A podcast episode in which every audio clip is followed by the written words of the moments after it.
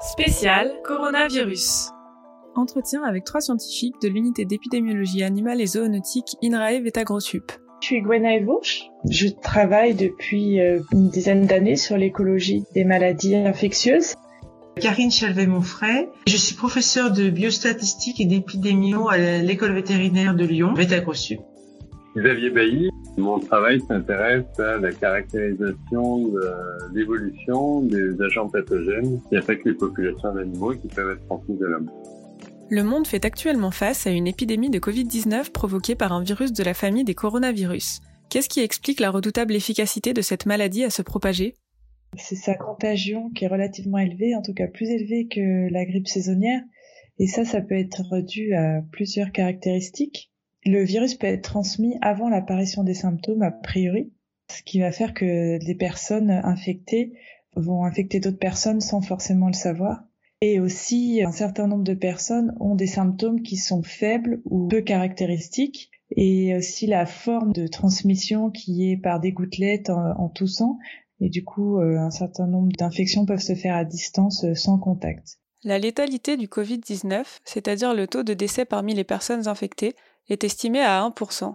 C'est pourtant relativement faible par rapport à d'autres maladies. C'est pas les plus létaux qui vont donner le plus de, de fil à retordre, au contraire. Par exemple, les épidémies d'Ebola, c'est un virus euh, qui a une létalité très élevée, mais une transmission qui est fortement euh, associée aux symptômes. Et du coup, euh, la contagiosité est élevée, mais la diffusion, pour l'instant, est restée relativement limitée parce qu'elle est très associée aux symptômes.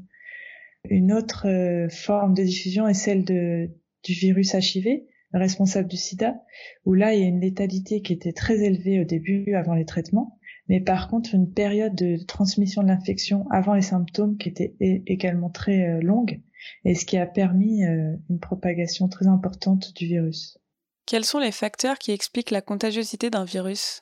Qui va dépendre de la durée de la phase pendant laquelle la personne peut contaminer, la fréquence de contact et l'efficacité de la transmission au cours de ces contacts. On peut agir sur ces trois facteurs pour réduire la contagiosité du virus. On peut par exemple réduire la durée pendant laquelle les infectés peuvent transmettre le virus en soignant plus efficacement. C'est ici qu'un médicament aurait son utilité. On peut dire qu'on a deux stratégies de façon de, soigner. L'un est de s'attacher vraiment aux symptômes et d'essayer d'alléger la maladie chez les personnes atteintes. Et l'autre, euh, qui est complémentaire d'ailleurs, est d'essayer de diminuer la charge virale chez ces personnes. Et on peut imaginer que cette stratégie est aussi l'intérêt de réduire la contagiosité de ces personnes-là, réduire le temps durant lequel ces personnes sont contagieuses ou la quantité de virus qu'elles peuvent excréter. Donc ça sera intéressant pour euh, limiter la transmission euh, de, de ce virus. On peut également agir sur le deuxième facteur de contagiosité, limiter le nombre de contacts qui vont pouvoir mener à une infection. Donc le nombre de contacts entre une personne infectante et des personnes susceptibles. C'est sur ce facteur-là que le confinement agit. L'INSERM a estimé grâce à des modélisations que le confinement pourrait permettre de réduire le nombre moyen de contacts de 80%. D'autre part, afin de réduire les contacts entre les personnes infectées et les personnes sensibles, on peut essayer d'atteindre l'immunité de groupe.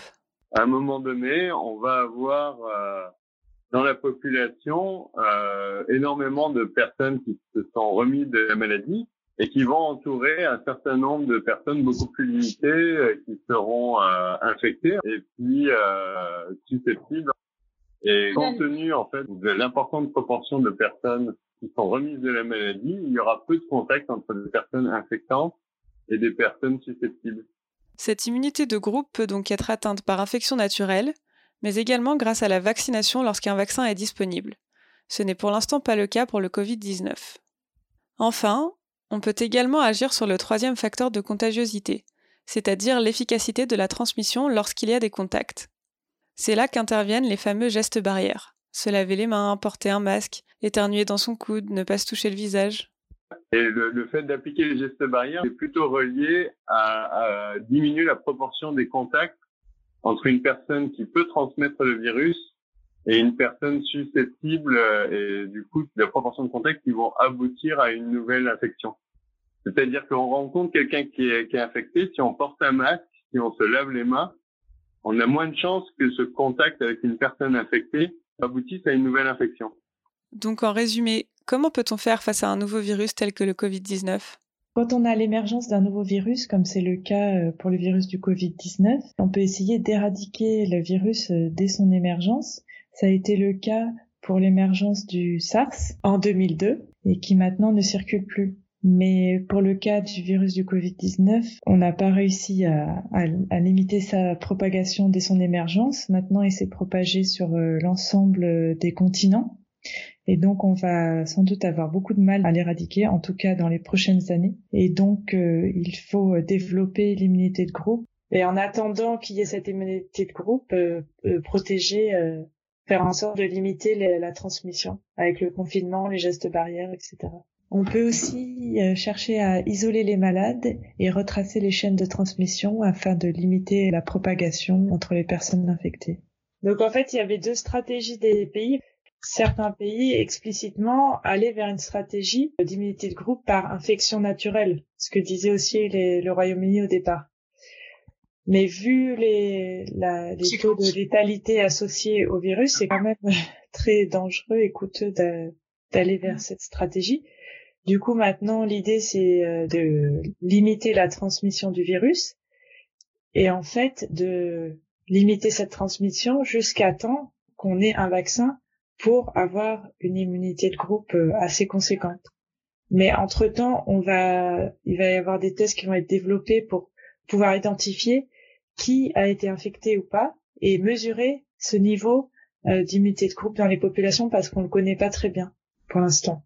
L'Institut Pasteur a estimé le 21 avril que la France avait atteint une immunité de groupe de 6%. À la fin du mois de mars, il était estimé qu'en Italie, un des pays les plus touchés par l'épidémie de Covid-19, ce chiffre s'élevait à 15%. Autrement dit, 15% de sa population avait été infectée par le coronavirus et en avait guéri, et en était donc immunisée. En, gros, pour que l'épidémie théoriquement euh, s'arrête par immunité de groupe, on est plutôt de l'ordre de 60% de la population à atteindre. Donc là, ça veut dire que même dans un pays qui a été très très infecté avec énormément de cas, finalement, il n'y a pas eu encore assez de monde infecté et qui s'en soit remis et qui soit immunisé pour pouvoir euh, limiter la propagation du virus euh, si on relâche les, les conditions qui limitent la transmission.